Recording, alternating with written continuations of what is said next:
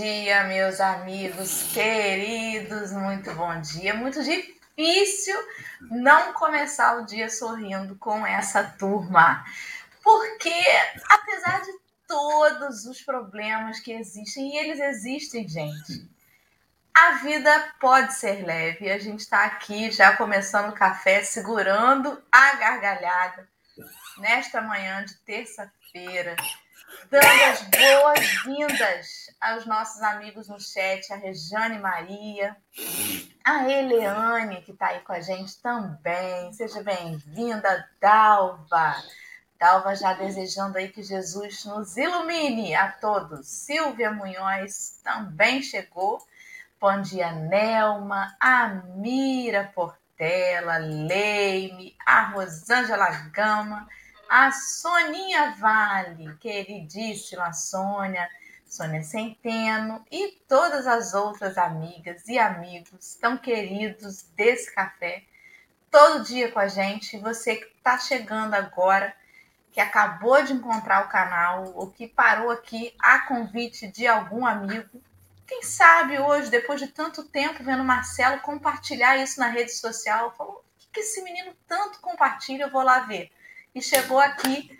Estamos aqui já estudando o Evangelho de Marcos, mas tiveram outros estudos anteriormente. Vai lá na playlist do nosso canal e procure os outros estudos que já aconteceram. Bom dia, Marcelo Turra. Como você Olha, está aí?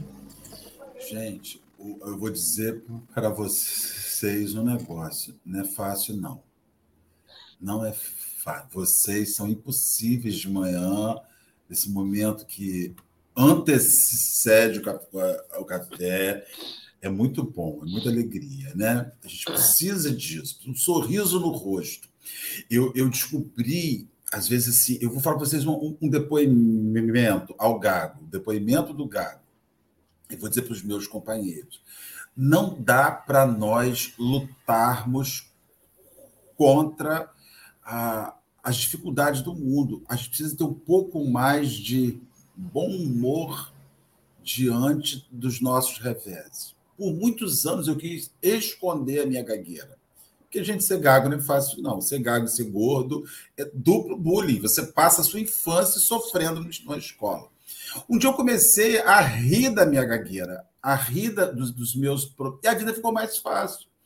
Porque a partir do momento que você é o primeiro que zomba de você, ninguém mais tem graça de zombar, porque a zombaria só funciona quando o outro está te pilhando. Quando eu já me auto faço isso, ficou muito mais fácil. Então, assim, leve a vida a sério, mas não seja tão exigente. Aceite as suas lutas, dê umas boas risadas dela e as coisas vão fluir. Né? Alegria estar com vocês aqui. Henrique Neves, o rapaz está fazendo dieta, uma dieta fortíssima nessa pandemia, tá? Magérrimo. Né? Ou então macérrimo, porque macérrimo também parece que é correto. Né? Eu lembro falando parece nessa hora da manhã. Alegria estar com vocês, meus amigos. Bom dia, querido. Bom dia. O meu conhecimento de dicionário é menor do que o meu conhecimento espírita. Talvez eu tenha que fazer um, um café com, com Aurélio todo dia para poder conhecer palavras novas. É, um bom dia para todo mundo. É, vou dizer, Marcelo, vou compartilhar também. Eu, às vezes, a gente.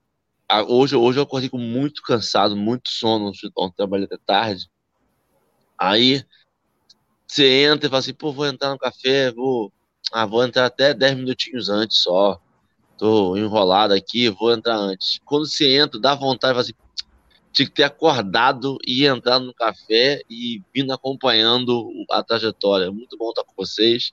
É muito bom, é prazerosíssimo, é diferencial, é o que dá um despertar muito bom. É, para todo mundo estar tá fazendo essa reforma íntima e nem é tão íntima. Eu tô me preparando para fazer aquele harmonização facial. Falando que eu tenho que emagrecer mais um pouquinho, vou fazer uma harmonização facial. Tô chegando aos meus 40 anos, e aí eu vou fazer uma harmonização. Ali, a pessoa que já fez a harmonização facial, porque a harmonização facial da mulher é quando corta o cabelo, né? quando corta o cabelo, dá todo um alinhamento na face, melhora cutis, rejuvenesce 10 anos. A Lê, que já fez o, o alinhamento. Um bom dia, Lê. Bom dia, meu povo. Olha, se cortasse o cabelo, tirasse a ruga, esticasse, tirasse o bigode japonês, eu acho que até passava a máquina, só para ficar esticadinha. Mas, né? A gente vai fazer o quê? Até, ah, tem que chegar a ruga, gente. A idade chega, uma hora, uma outra, vai dar ruga, vai cair, cabo colágeno, fazer o quê, né? A idade chega a gente não tem muito mais como enrolar. É, vocês estavam falando do pré-café, já me deu a sementinha da, da, da, invejinha aqui, hein? Porque eu não consegui pegar o pré-café hoje.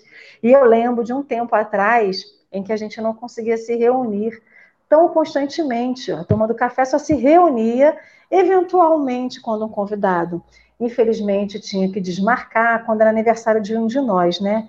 Eu estava falando isso esse final de semana para uma pessoa. E até que a gente falou assim, a gente precisa se reunir toda semana, porque por mais que a gente esteja no café um com o outro diariamente, estar os quatro juntos é diferente. É uma é um encontro, é que nem é quando a gente vai fazer a rodinha no, no pátio da escola para brincar e juntos quatro. Então, é assim, né? Então, é uma alegria ter, estar sempre com vocês aqui toda semana, com o pessoal do chat. É uma alegria estar no Café com o Evangelho. Muito bom. Então, meus amigos, agora que já compartilhamos deste bom dia com todos vocês, nós vamos passar para a nossa prece inicial, né? Lembrando que Marcelo já colocou aí para todo mundo o link para você acessar o texto de hoje. A gente vai falar sobre o texto A Criança é o Futuro. Então, não conseguiu clicar no link? Dá um Google, escreve lá, Criança é o Futuro, Emmanuel, e aí você vai achar o texto. Ou adquira o livro, que é este livro que a gente acompanha pelo. Aí, Marcelo, para quem, quem consegue ver o vídeo, Marcelo está mostrando, é o livro de capa roxa nós usamos, é o segundo da edição Evangelho por Emanuel, dessa vez Evangelho de Marcos. Então, meus amigos, vamos que vamos fazer uma prece para começar esta manhã.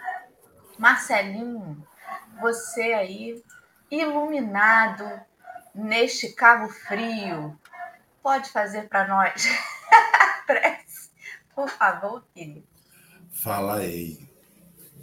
Fala aí. Mesóclise, olha Mesóclise.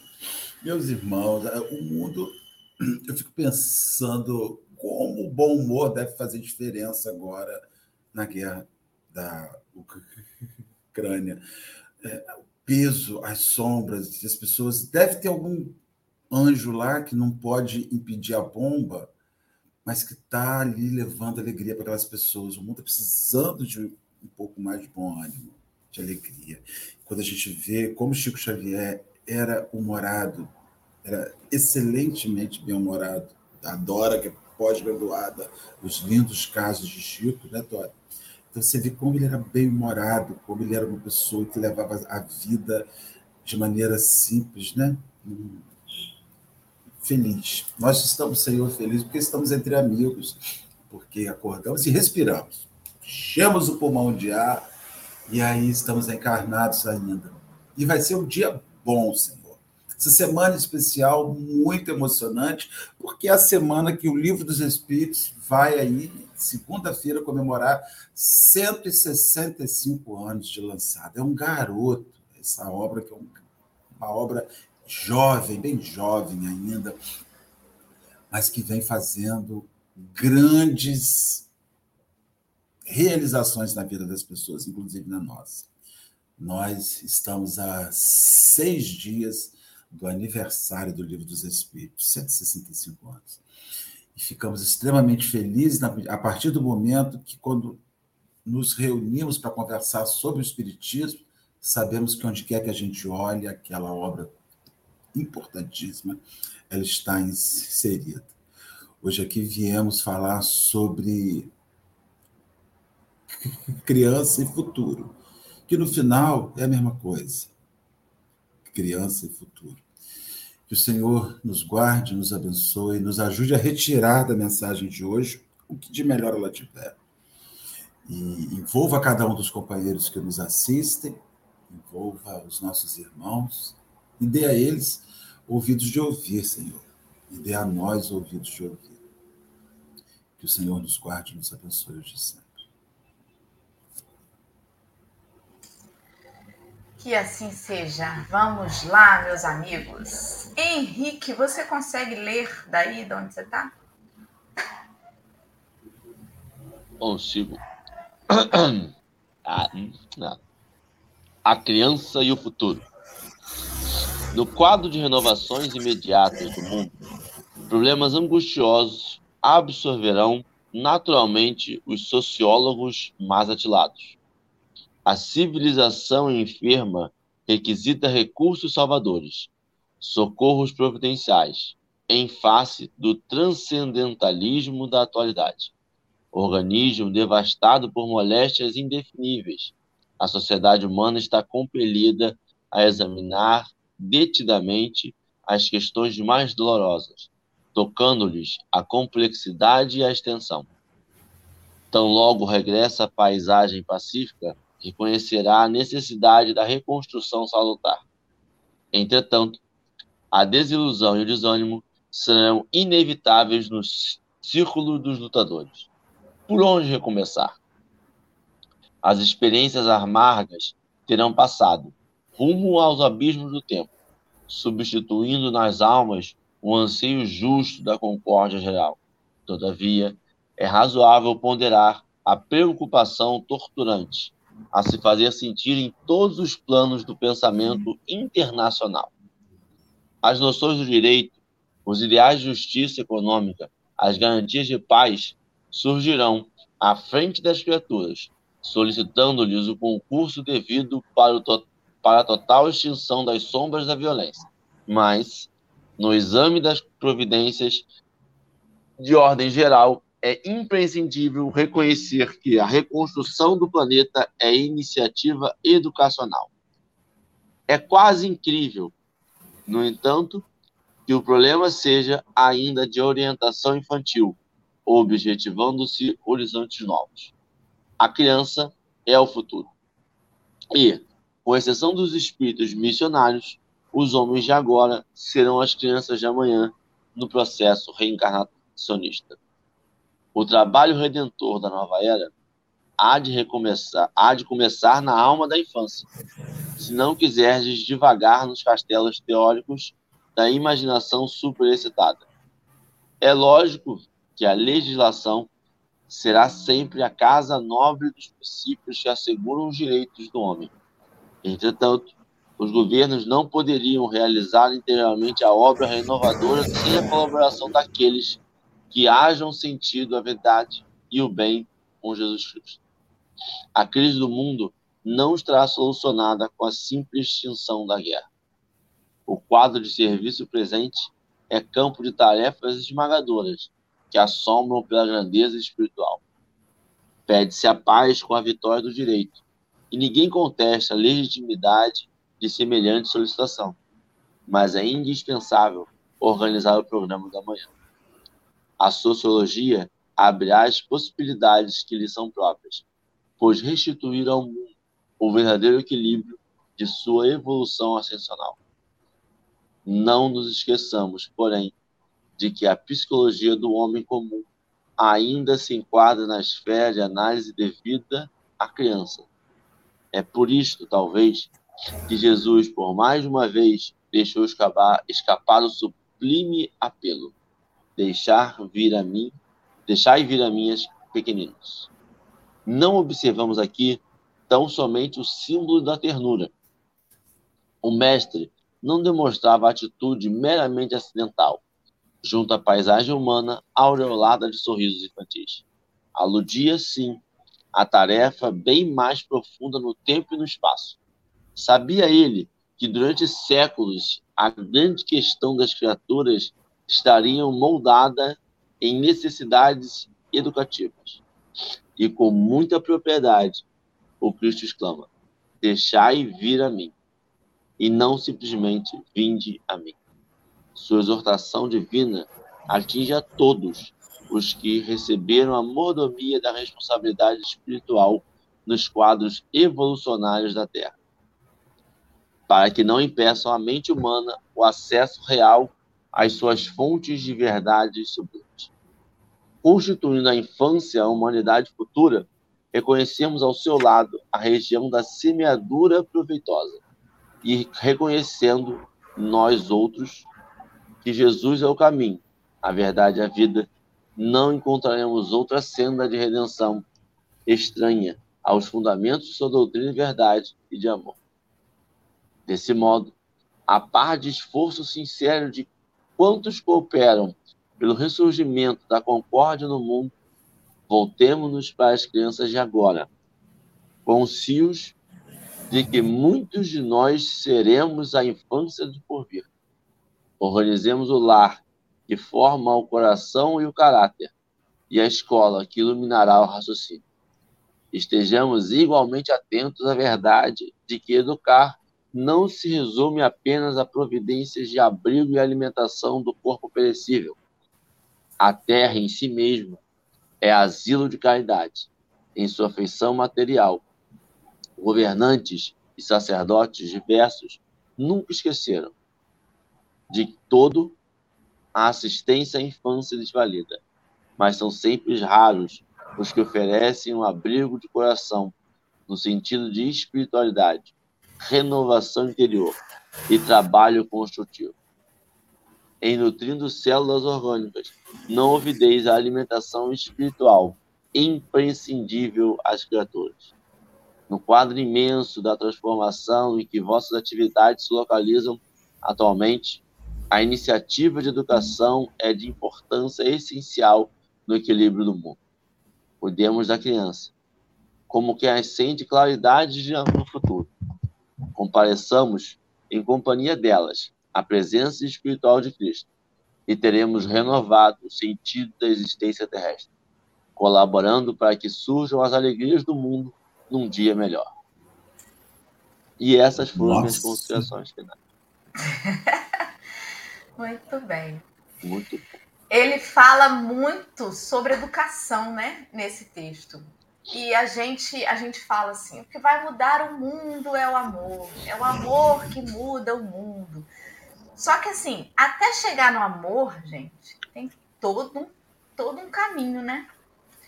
Até a gente escolher e decidir amar, porque amar é uma escolha, você escolhe amar. E até quando a gente acha assim, amei a primeira vista, foi a primeira vista, né? Aquelas relações que se afinizam assim muito de cara, certamente já foram construídas antes. O amor é uma escolha. Quando você conhece, você aceita, você cede, você compreende. Mas ele começa num ponto que Emmanuel colocou aí várias vezes no texto: educação. O mundo já seria extremamente diferente. Não bastaria que a gente se amasse, não precisaria chegar a esse ponto ainda. Mas se a gente fosse mais educado, a educação já mudaria muito, muito as nossas relações.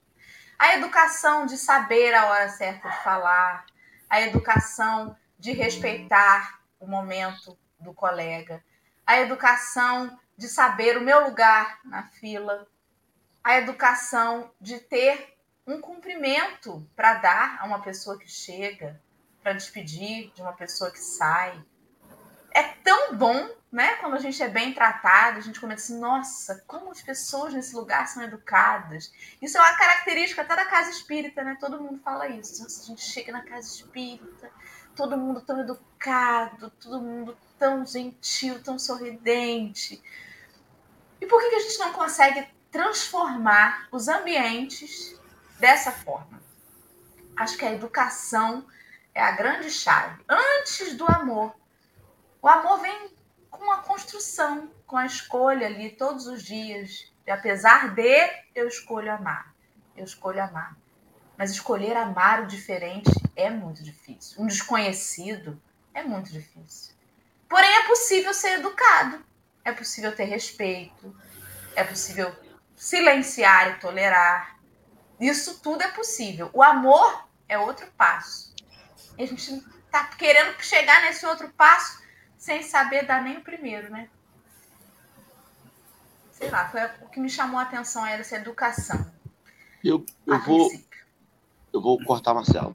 Você está ali balbuciando palavras, eu vou cortá-lo. eu, vou, eu vou ligar o texto, a fala do Marcelo inicial, e talvez aqui contrapor um pouco o que você falou, Dora. A gente sabe que amor é uma construção, a gente sabe que amor é uma escolha, mas eu acho que a partir do amor eu consigo nutrir uma boa educação. Eu acho que a educação, quando ele, do texto e da ideia geral do, do, do, do que Emmanuel, para mim, tentou, que me, me passou, né? Não, não sou eu dizer que ele tentou passar, porque para mim, no caso eu aqui, é, é uma educação de uma moralidade, é uma educação de uma conexão com o alto. E aí, como é que eu vou. Porque o que o Marcel falou e já, já me deu um estalo. E aí o texto veio e corroborou um pouquinho. Talvez uma viagem grande que eu vá fazer. Tem um filme que, por brasileiro, a gente não deu a, a real valor do filme, porque a gente estava com muito apego à época à Central do Brasil, que é A Vida é Bela. A Vida é Bela é uma história de jude... dois judeus, um pai e um filho, que vão na Segunda Guerra Mundial e são pegos pelo nazismo, e o pai passa o filme inteiro tentando levar com leveza, mostrar para o filho que era uma encenação, que era um teatro, que não estava acontecendo, que não estava aquilo, que não estava aquilo, proteger o filho dos horrores da guerra. E aí você vê que ele está querendo, e aí tentando extrapolar um pouquinho isso, é talvez a gente conseguisse demonstrar que os intempéries da vida, que as maldades da vida que a gente sofre ou que alguém comete é uma distorção, é um, um amor visto naquele momento é um, um erro momentâneo, mas que aquela pessoa é merecedora de amor, que aquela pessoa é merecedora e, e quis em algum momento o bem. Se a gente conseguisse educar nossas crianças, que vamos ser a próxima geração, que vamos automaticamente nos estar educando, porque eu só posso educar a partir do momento que eu sei uma tarefa. Eu não posso ensinar hoje mandarim a ninguém, porque eu não sei mandarim. Eu não sei. Se eu não consigo ensinar, então eu preciso aprender a lição para poder passar essa lição. Então, automaticamente, eu vou estar me doutrinando, me treinando, me evoluindo para uma próxima quando eu voltar a ser criança.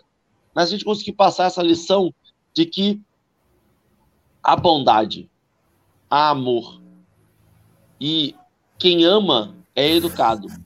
Eu só sou mal educado porque eu não reconheço humanidade. Eu só não vou dar bom, porque eu não é sobre o bom dia. É sobre um oi carinhoso. É sobre quanto tempo. Eu não preciso dar bom dia. Eu preciso falar quanto tempo. Eu preciso estar feliz com aquela pessoa. Então, quando eu falo que eu vou contrapor um pouco você, porque a gente tem que educar, talvez não as palavras, não o garfo na direita, sendo segurando com polegar indicador, mas eu tenho que educar o sentimento que eu tenho que nutrir por aquela pessoa. E é isso que a Vida é Bela faz. Ele, a, apesar de tudo, ele tenta não deixar o filho nutrir sentimentos ruins pelas pessoas que fazem maldade. E isso é uma lição que a gente poderia levar para a nossa vida. Então não é sobre não xingar no trânsito, é sobre não nutrir sentimentos ruins no trânsito. Isso é uma educação minha que eu posso dar para minha filha, que ela vai passar pelas intempéries da vida sem perceber aquilo ali como uma maldade, sem perceber aquilo ali uma energia que ela quer fazer, que ela quer revidar, que ela não vai falar no dia seguinte, que ela vai xingar, ela vai perceber que aquilo ali é só um dia a dia. Então, que a gente consiga educar um, um pouquinho antes os sentimentos que ela vai nutrir, para daí ela poder ter um bom dia. Viajei um pouquinho. Não, excelente. É sobre isso. é sobre haja mais amor em mim. Ainda que eu ainda não consiga te amar, que haja amor em mim. Né? Fala, Marcelo. Não, é assim, Henrique, ele está dizendo sobre o amar os inimigos. Né? ama o teu inimigo. Aí o, o, as pessoas perguntam, mas Senhor, como é que eu vou amar o meu inimigo? É não nutrir ódio por ele é amor. Não desejar que ele seja infeliz é amor. Essa mensagem me impactou muito, porque a gente vem estudando Emmanuel aqui há muito tempo. E uma das particularidades de Emmanuel é, é ser sintético, é escrever coisas pequenas. Aqui ele escreve um texto enorme. e tipo assim, vou desenhar. Eu vou, vou, vou desenhar o óbvio, né? Prestem atenção.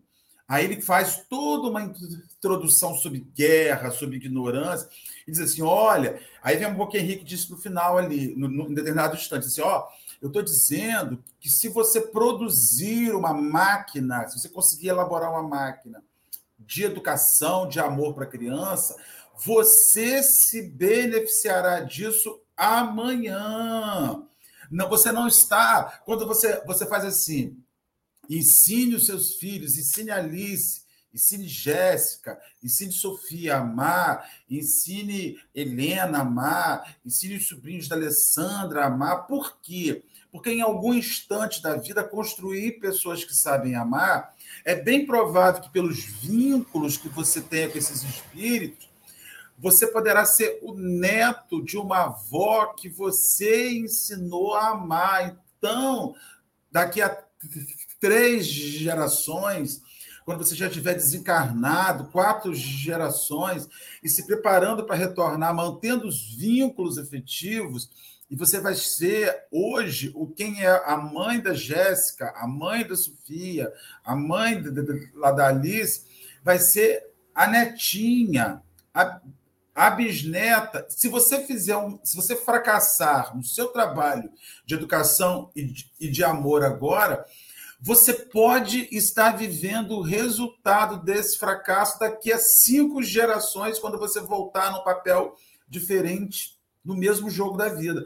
Então ele está desenhando, assim, gente, pelo amor de Deus, vocês quando você quando faz um trabalho de educação para criança, você não está salvando a criança, você está salvando a você próprio no seu futuro.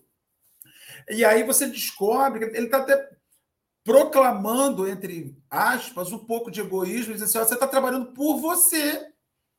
Você não está trabalhando, ah, eu quero que as minhas filhas aprendam a amar, eu quero que os meus sobrinhos, que os meus filhos aprendam a, a, a amar. Mas ele é para você, porque o vínculo da reencarnação, né, ele bate ó, olha, a reencarnação vai colocar você de novo na situação de infância. A reencarnação vai colocar você de novo no lugar do pequenino. Agora, se você voltar por vínculos afetivos, né, com essas pessoas que você ajudou a não programar, você receberá o resultado da sua ausência de trabalho.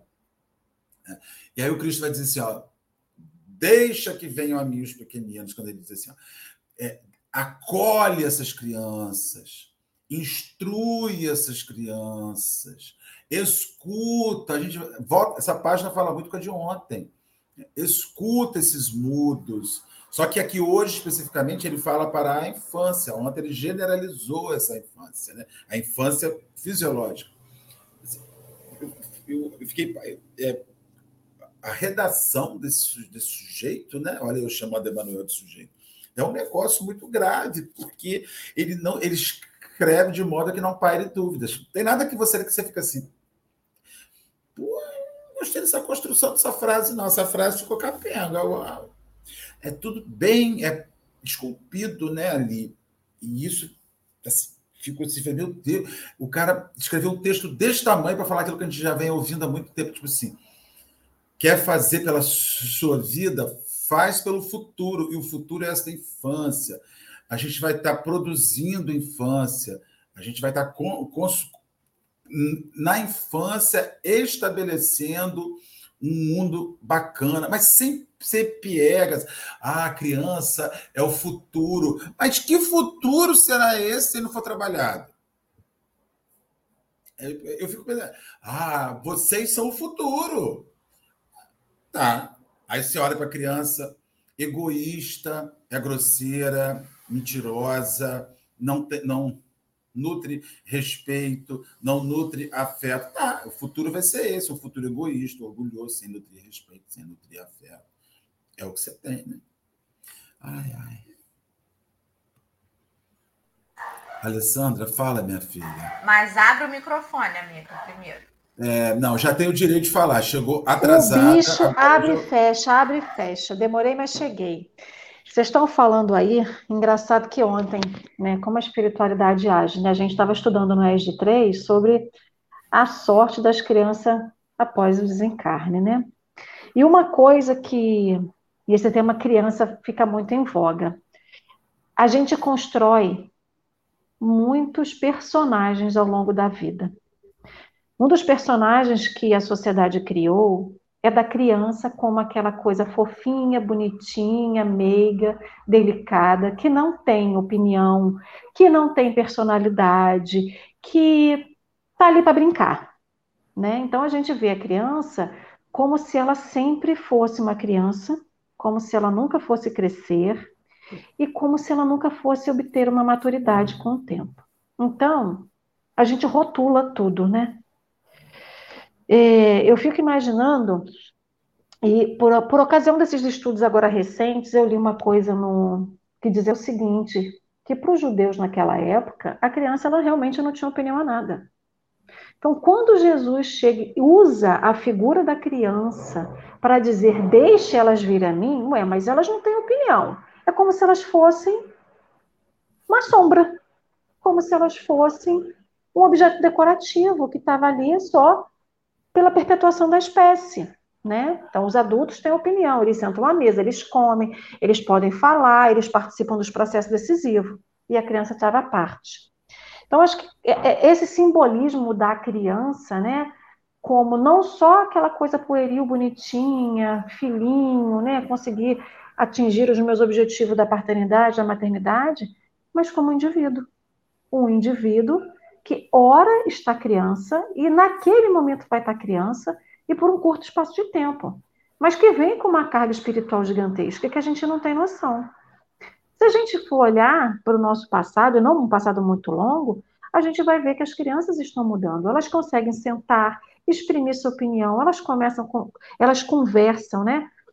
É, a Sofia de, de, de é assim, ela senta e conversa com você como se fosse um adulto ela é articulada, ela fala, ela expõe o que ela quer, e assim, é incrível, e ela não gagueja. Sabe aquela criança que fala assim, direitinho, responde? Não é nada contra o gago, Marcelo, o que eu tô falando assim, ela não rateia que nem eu, né? De vez em quando a gente enguiça em alguma palavra. A menina não enguiça, assim. E você vê eu vou olhar para mim quando criança. Eu não tinha a capacidade que ela tem hoje em dia de sentar e exprimir uma opinião dela. E muito provavelmente, Henrique não, porque Henrique é a parte, né? Mas provavelmente a maioria de nós também não teve essa oportunidade. Henrique era aquele também, filha puxa o pai, né, meu filho? De todo jeito tem as, as sintonias. Então, eu fico pensando nessa figura da criança, da gente enxergá-la como ela verdadeiramente é, um indivíduo com bagagem.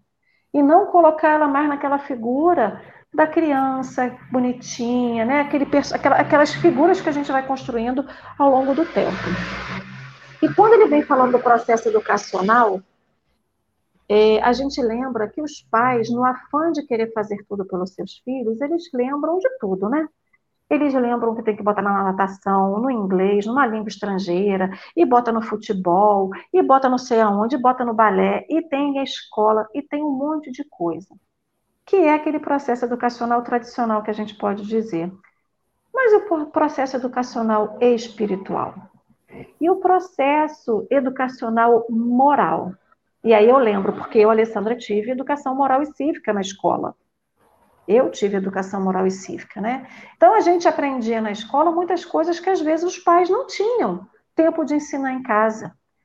Isso se perdeu, essa matéria, entre aspas, ela sumiu, ela foi engolida pela, por tudo, né? Pelo processo educacional, tendo que dar prioridade a outras coisas. Então a gente se preocupa muito em dar tudo para a criança, mas o que, que verdadeiramente a gente está dando? Né?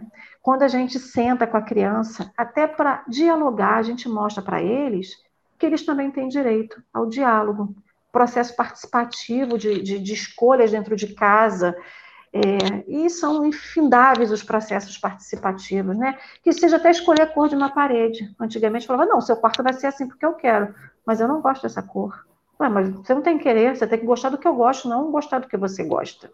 Então, esse processo em que você, a gente coloca a criança como partícipe, né, como construtora da, da, do, do que engloba ela, é um processo educacional que muitos de nós não vivemos e que hoje a gente tem a oportunidade de fazer diferente que seja até com o sobrinho, com o filho de uma amiga, quando a gente senta e conversa.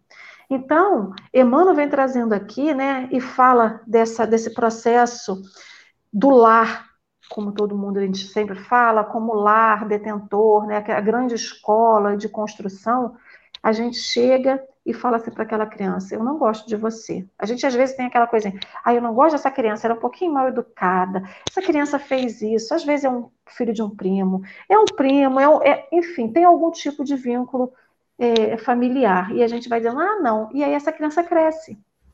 E cresce, às vezes, com animosidade em relação a nós, porque foi a gente mesmo que plantou isso neles.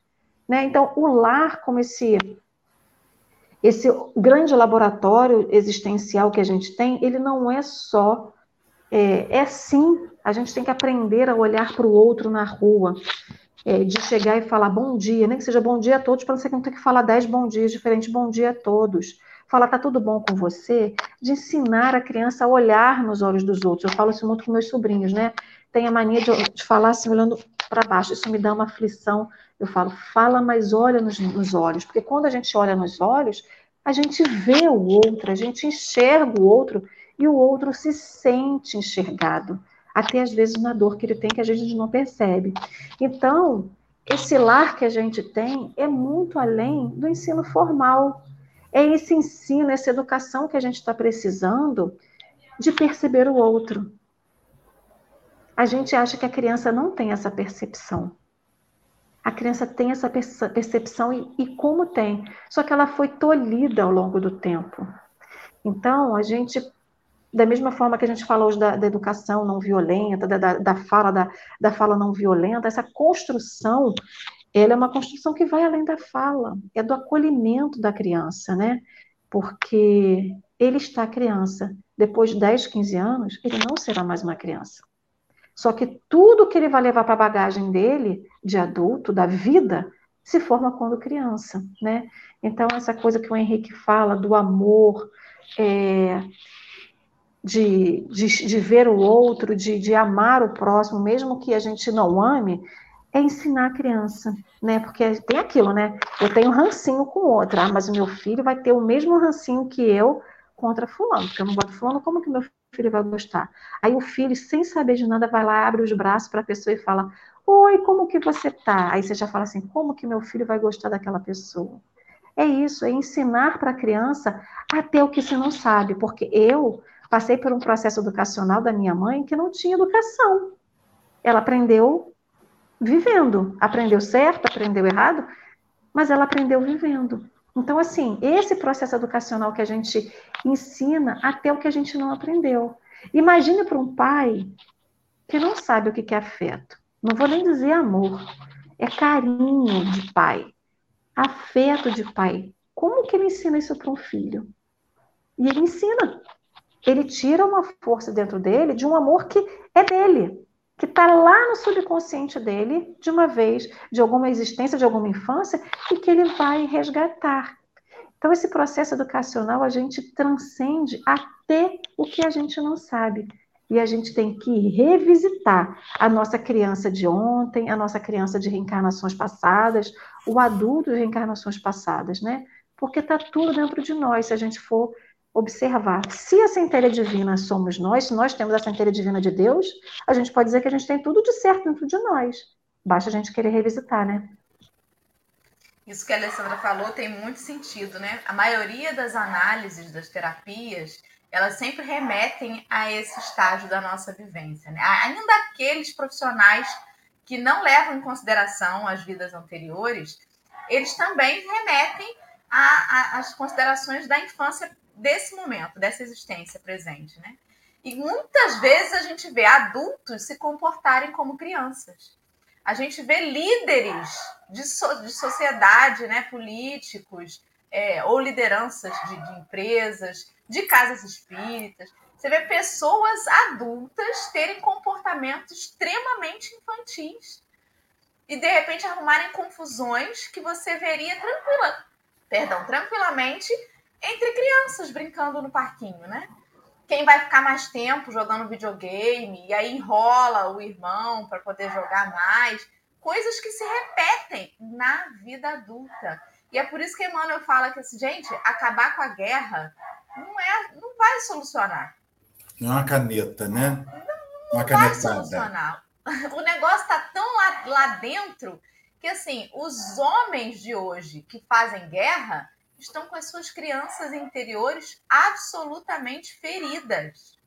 As pessoas hoje que se submetem a relações abusivas foram crianças que provavelmente viveram relações abusivas e foram acostumadas a isso lá atrás. E aí a importância da gente olhar para essa infância de, de agora, né? E perceber o que exatamente Marcelo fixou aí, removeu do texto de Emmanuel. Se a gente não fizer isso, seremos nós a sofrer as consequências disso no futuro, né? E o... como que é interessante, rapidinho, Marcelo, já vou te devolver a palavra. Não, eu, eu tô mesmo. Comendo uma chave, meu Deus. A criança. É, é ansiedade para parar, ansiedade.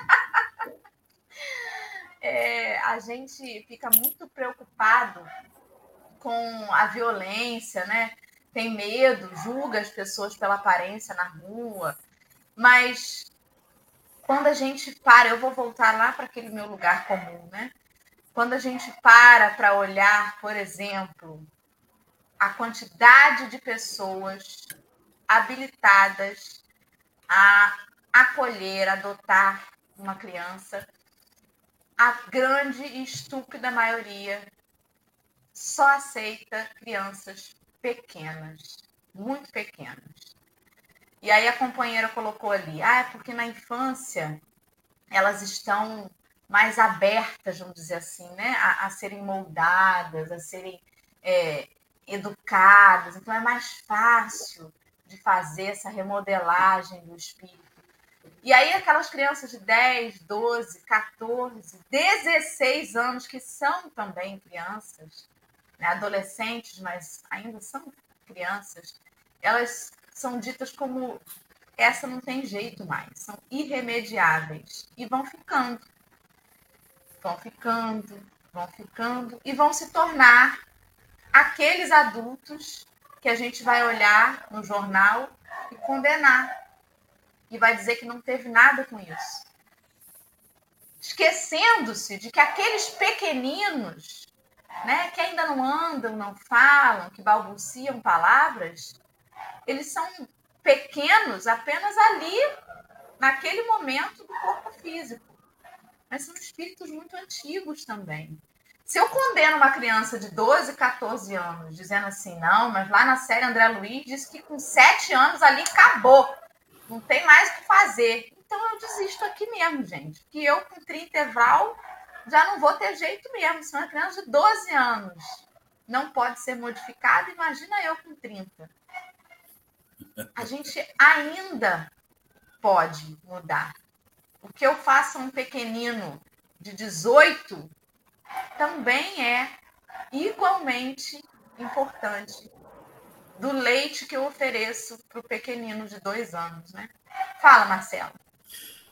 Olha, e eu vou, eu vou me aproximando do nosso horário que voou, e aí você vê o quanto o ser humano fracassou e fracassa no processo de educação, porque ele vai dizer aqui, ó, estejamos igualmente atentos à verdade de que educar não se resume apenas a providências de abrigo e alimentação do corpo perecível. Que você fala às vezes para o seu filho assim: o que, é que te falta? Olha a casa que você mora, olha a comida que você come, olha a escola que eu te coloquei, olha, Olha, olha a roupa. Você sabe quanto custou essa roupa que você queria? Ou seja, a gente resume educação e amor a isso. E aí, volta, Henrique, e aí, sabe o que acontece? A gente quer resolver o nosso fracasso enquanto sociedade com infância diminuindo a idade penal. Tem um garoto de 16 anos tem que responder. Ele vai responder pelo fracasso doméstico, ele vai responder pela ausência. Então a gente quer, a gente ainda, ó, estou todo arrepiado, gente, porque o que, que, que eu vejo? É que a gente ainda acredita que pode resolver problema com medo. A gente está trabalhando, a gente está trabalhando educação a vida inteira e a nossa educação é fundamentada no medo. Eu ontem estava na rua, acabei o café com o Evangelho aqui e fui fazer minhas coisas no centro da cidade. E aí eu escutei uma coisa, olha, depois de estudar uma parte sobre as crianças, e agora isso me veio um casal com um menino pequeno, devia ter uns cinco aninhos. O menino fez uma pirraça, uma pirracinha de rua. E eu presto atenção, porque eu fico com o ouvido ligado mesmo. A mãe falou assim: se você continuar assim, você não vai viajar com o seu pai e com a sua mãe. Ou seja, ao invés da mãe, por que você está fazendo isso? O que você espera chegar assim? Ela botou medo na criança. Ela ameaçou a criança em tirar a segurança da presença do pai e da mãe. E, cara, é assim que a gente educa. A gente, a gente foi educado nesse princípio de medo, de a gente ter que ser um, um menino muito bonzinho para receber um prêmio. E aí você passou a vida inteira tendo medo de não ser bonzinho, coisa que você vai, vai lidar com um psicólogo no futuro vai fazer terapia. A gente é tão mal educado dentro de casa que a gente vai resolver isso no psicólogo, porque nem doutrina espírita resolve. Você cresce uma pessoa com medo. Você cre... Eu cresci com medo, porque eu tive uma mãe maravilhosa, eu tenho uma mãe maravilhosa, mas que ficou viúva muito nova, e tudo com a gente era na base, tinha era no medo. E eu cresci um, um homem medroso eu cresci porque se o pai e a mãe não te dá segurança existencial, que é um processo de educação, por que, que o mundo vai te dar? O que, que seu chefe vai te dar? Então, a gente é, educa pelo medo. A gente educa pela. Eu vou tirar coisas de você, Henrique, se você não for um bom garoto. Então, eu vou. E aí a gente já está vivendo num mundo com muitas misérias, e o pouco que eu tenho você ainda vai me tirar, pai? Então, eu vou ser boazinha, tá? E, e a gente percebe, às vezes, as pessoas dizendo que vão ser melhores, acuadas num cantinho. Quantas vezes eu fiz isso? Quantas vezes eu, eu me senti por não ser a perfeição, no cantinho acuado, como se eu fosse um, um cachorrinho. Que... E Emanuel está falando, gente, não é isso é mais do que um lar, é amor, é compreensão, é, é afeto, é segurança, é dar espaço para a expressão daquele espírito. Educação é dar você tem que dar espaço para que o outro se expresse. Para saber quem é que está ali. E a gente não tem esse tempo. O problema é a questão é de tempo. E como eu não tenho esse tempo, eu quero resolver rápido, eu resolvo no medo. E medo não educa sabe? Aí você vê, você fala assim, muitas, ah, como as mulheres apanham dentro de casa. Sabe por que elas apanham? Porque elas foram educadas a não reagir no medo. A dizer que não pode. Se você for embora, onde é que você vai arrumar outro marido igual a esse? Ele te bate, mas te dá uma casa maravilhosa. Ele te bate, mas faz um sexo sensacional. Ah, ele te bate, mas é um pai excelente. Olha que loucura! Olha as trocas que você. Quantas vezes você já escutou um amigo seu, uma amiga sua que sofre violência doméstica e dizia assim: não, mas ele é um pai, ele não é bom para mim, mas é bom para os meus filhos. Ah, dá licença, né, gente? Como a gente foi mal educado, como a gente foi educado a suportar, e isso não faz bem. Porque você está lá acuadinho no seu canto com medo. E o Espírito quer que você saia. O, o Cristo não, não se acuava, não o enfrentamento era um enfrentamento bom, positivo, amoroso, mas ele ia para ia combate. Ele metia as caras. Metia as caras na, na frente de quem? Ele estava lá, seguro, poderoso, intocável. Olha que coisa séria que Marlene colocou aí. Não decepcionar os pais é uma das causas do suicídio, infelizmente. Ah, mas eu fui tratado assim e não morri. A gente escuta isso. Apanhei de vara de goiabeiro e não morri. Mas o seu pai e a sua mãe. Vai fazer uma terapia, que a primeira coisa é, que vai sair é Fizeram o melhor que puderam. Mas o fato deles terem sido como foram não dá a nós o direito, às vezes, de repetir, né, gente? A gente está estudando aí para avançar, para melhorar. Henrique, suas considerações finais. Eu fico estarrecido com a precisão de uma pessoa há 2022 anos atrás ao dizer ao dizer deixai porque ele entendia já naquele processo que não é trazei. Porque ele entendia que nós, nesse processo de educação, contaminamos o poço. Então, quando ele fala, deixa elas virem, deixa a razão delas encontrarem um motivo para essa educação para essa, essa, esse bem-estar que elas vão sentir, esse, esse bem-estar que a gente vai propiciar a elas. Esse deixar é, é uma é uma lavada de mão com responsabilidade. É uma como é que eu vou definir? É entender que a gente não é o governador do mundo a gente é, no máximo, um educador dessas almas pequeninas, transitórias, nesse momento. A gente não é um mentor encarnado dessas pessoas. A gente não é, a gente não é um ser mais evoluído que pôde vir educar. Não, às vezes a gente veio para educar, para aprender lições valiosíssimas. A gente não conseguiria aprender se não fosse por uma pessoa que a gente vai nutrir amor e que vai ensinar para a gente todo dia. Então, sair desse pedestal. E aí, Dora, a, Dora não, a Lê falou que na época de Cristo, criança não tinha. Aí, a análise vem para isso, né? E aí eu lembro que eu nunca sentei para tomar uma refeição com a minha avó. Tinha a mesa dos adultos e a mesa das crianças. Eu nunca sentei, não, não tive uma refeição com a minha avó. No máximo, a sobremesa, que os adultos já levantavam, não comiam doce e as crianças sentavam na mesa do adulto. E era a, o evento. Isso em 1990 e blau. E aí você percebe de novo, deixa eles. Reconhece que talvez esse seu filho que você julga inapto, tolo, incompetente, infantil, tenha uma vivência maior do que a sua no estado natural dele pode ser melhor que o meu estado trabalhado.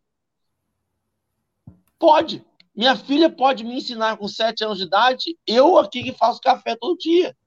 Reconhecer isso é reconhecer que a gente talvez não saiba tudo. E aí a gente percebe por que, que às vezes o pai sem instrução é um pai mais amoroso. Porque ele vai para um estado de amor puro. Ele não vai para o que ele percebeu da, da história que ensinaram para ele, do livro que contaram, do não, ele vai para as sensações, para o emotivo, para o sentimento que ele tem para aquela criança.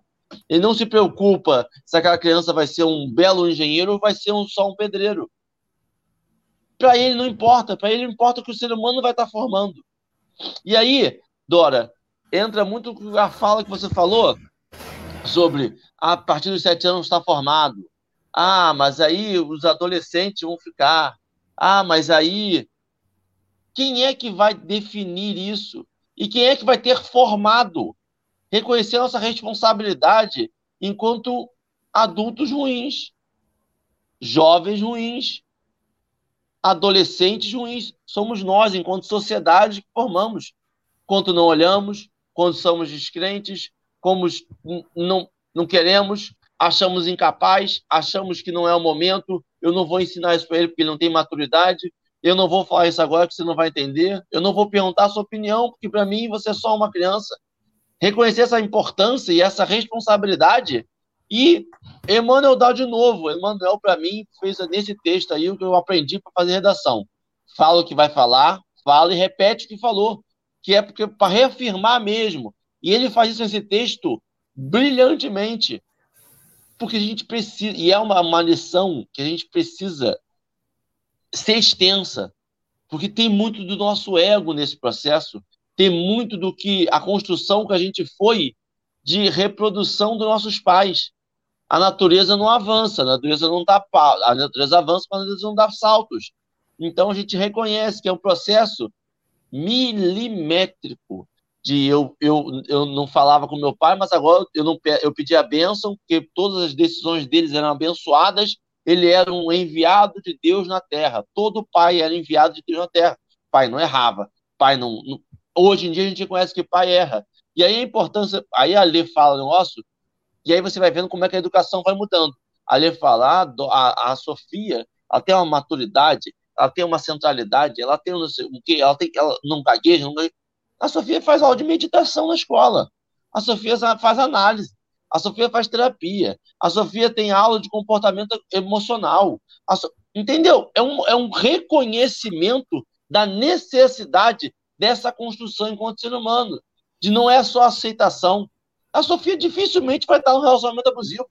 Por quê? Porque ela foi treinada para isso, ela foi condicionada, ela foi vivenciada em torno dessa infância dela. Tudo. E hoje, na minha época, fazer terapia dói. Ih, rapaz, bateu mesmo Biela. Que doideira, hein? Hoje em dia fazer terapia é normal. Que bom. Está evitando novos problemas, está evitando problemas. E aí vem na minha cabeça doença, vem na minha cabeça de que não funciona bem, quando eu falo assim, vai tratar essa terapia, relaxa, eu estou fazendo aqui, mas você está na terapia tranquilo. O quanto eu ainda estou condicionado, o quanto eu ainda tenho que sair dessa, dessa equação de amor divino porque o meu amor ainda não é divino. O quanto eu preciso sair dessa, dessa equação e falar assim, vai, vai lá, procura ele, Jesus, Deus, o amor, que ele vai te educar com, com clareza. Eu posso talvez não conseguir. Muito obrigado pelo café de hoje, Nossa Senhora.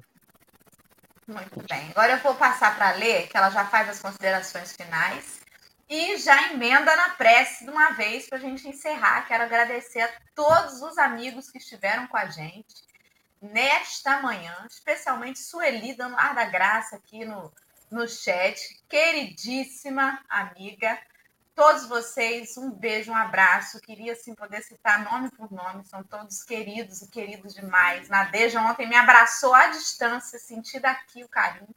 Um beijo grande a todos vocês e Ale, querida, por favor, meu amor, faça suas considerações e a prece. Gente, esse texto, eu vi tanto a lição da criança que deu até saudade. Não das dores, né, mas das alegrias que a gente viveu quando criança. E aí eu não posso deixar de lembrar da música, né, do, do reverb, né? O que, que a gente diria para a criança? Será que a criança que eu fui um dia me reconheceria hoje? Eu te digo com certeza que não. Que não, ela não reconheceria. Criança que perdeu o sonho, que esqueceu o que sonhou, criança que, que enveredou por outros caminhos, mas se é uma fase que eu gostaria de voltar e conversar comigo mesma é quando criança, né? É, Emmanuel fala aqui, quando Dorian estava falando sobre essa questão da mudança, né? Eu já falei isso aqui algumas vezes, eu nunca mais vou esquecer. Uma amiga minha que é testemunha de Jeová, uma vez me deu um tapa sem mão, que ela falou assim: ninguém nasceu para ser congelado. Ninguém fica congelado no tempo. Então, quando a gente fala assim, ah, pau que nasce torto morre torto, né? Como se ninguém tivesse direito a uma renovação interna, pessoal. Então, sempre é tempo de mudar, o tempo está aí para ser mudado. E aí Emmanuel fala aqui que, na, que a Terra é um asilo de caridade em sua feição material. Mas mais à frente ele vai dizer que os governantes, os sacerdotes, eles não têm noção né, que são raros aqueles que sabem oferecer o abrigo do coração, no sentido de espiritualidade, renovação interior e trabalho construtivo. Então, ele aqui já está dizendo que é possível a gente se renovar internamente, é, ter esse trabalho construtivo, que é o que a gente fala da reforma íntima, então a gente não pode condenar uma criança, um adulto, um idoso, quem quer que seja dizer: não, você não muda. Não, você errou e você não muda. Gente, mas o perdão está aí para ser dado. E se o perdão está aí para ser dado, está para ser refletido sobre o que a gente fez. É muito fácil eu chegar e dizer que a criança errou e ela não tem como mudar e dizer assim: ah, essa criança ela tá assim, ó, não vai dar coisa boa não. Tá assim agora quando criança, imagina quando adulto. Vai dar nó em pingo d'água, vai fazer e vai acontecer. Então a gente já dá um diagnóstico para essa criança e já condena ela antecipadamente a um estado no futuro pelo que ela se der no presente, como se ela nunca pudesse mudar. Quem não conhece crianças que eram arteiras e do nada ficam quietas, parece que fez um curso de zen budista lá e está lá zen toda vida. Ou o contrário. Então, assim, essa questão da renovação interior, ela está aí, ela é possível. É o que todo mundo almeja. Então, a gente não tem como condenar. E, junto a isso, vem esse processo educacional, que ele é vasto. Ele é o processo formal educacional, ele é o processo de educação espiritual, o processo de educação moral, o processo de educação de todos os níveis. Porque a educação, ela da mesma forma que ela salva, ela empodera. Porque educação, ela mostra para a gente o que a gente gosta, o que a gente não gosta, o que a gente não suporta, o que a gente não tolera. E isso vai muito ao encontro do que Marcelo falou sobre esses processos abusivos que a gente vive, né? Vive, vivenciamos e que a gente vai impregnando naqueles que são menores do que nós hoje. De condicionar alguém e falar assim: você só vai ter isso se você fizer aquilo. A vida é uma troca, isso é um fato. A vida é uma troca. Então, no processo educacional dentro de casa, a gente também tem que aprender que tudo aquilo que a gente faz gera uma consequência. Então, até saber dizer não é um processo educacional. Porque todo mundo fala assim: eu não posso dizer não para o meu filho, porque meu filho, se ele ouvir o não, ele vai crescer revoltado. Mas se uma criança receber sempre o sim, como que ela vai crescer? Acostumada dizendo que o mundo está ali aos pés dela, que ela vai ter tudo que ela quer, a hora que ela quer. Então, o não ele é necessário e o sim também é necessário, cada um no seu momento. Então, esse processo educacional que a gente almeja, que nós hoje queremos, quando a gente fala da reforma íntima, ele é um processo educacional, não é? Então, assim, a gente quer, a gente almeja esse processo educacional, por que, que a gente nega isso para as crianças? Né? E já estamos no nosso horário, que a Dorinha já está levantando o dedinho para mostrar o, olhar, o horário, né? Então, que a gente não negue para as crianças, né? Aquilo de melhor que a gente tem e que a gente não negue a nós mesmos, né? Reconheçamos as nossas necessidades como crianças que ainda somos. Se a gente diz, né? Uma mãe idosa chega para a gente, já quase idosa, e fala assim: Você é meu bebê. Quem é Deus? Deus não vai olhar para a gente e vai dizer assim: todos vocês são crianças no meu coração. Então, a gente deita no colo da mãe e do pai, achando que a gente é criança ainda, como ainda somos. Marcelo faz isso com a mãe dele, Dora faz com a mãe, Henrique faz, eu também faço. Então, assim, somos eternas crianças aos olhos dos nossos pais, dos nossos pais da carne. Não vamos ser crianças aos olhos de Deus? Não aquela criança que não cresce, mas aquela criança que precisa de carinho e de afeto. Então, meus queridos amigos, Deus nos olha todos os dias e diz assim: Você é querido ao meu coração. Uma criança perto de toda a eternidade que você tem. Mas é uma criança que já aprendeu, uma criança que já aprendeu a andar, já tem poder de escolha, tem o seu livre-arbítrio. Então, que possamos nós fazer as nossas escolhas no bem, com o apoio da doutrina espírita, com o exemplo de Jesus na nossa vida, porque sabemos que as escolhas nem sempre são fáceis de ter, que a gente erra, a gente se equivoca, mas o tempo está aí para a gente poder acertar, voltar e dizer: me desculpe, eu errei, que seja para uma criança, porque adulto também erra. A criança erra, mas a gente também erra. Então, que possamos ser eternas crianças na doçura, nessa vontade de aprender, naquele afã de querer conhecer tudo ao mesmo tempo, mas com a racionalidade de um adulto, com a maturidade de uma idade madura que diz: aprenda ao seu tempo, mas continue aprendendo. Mestre Jesus, nos envolva hoje no seu abraço amoroso de irmão, de amigo, de companheiro, daqueles que nos enseja sempre a seguir em frente nos protegendo, nos guiando, nos iluminando e, sobretudo, ajudando-nos a nos manter um sorriso aberto no dia de hoje, para aquela criança que fomos um dia e para aquela criança que nos cerca no dia de hoje. Que assim seja. Gente, um, um programa é pouco para falar de criança, hein, povo? Beijos Beijo. e até amanhã, gente.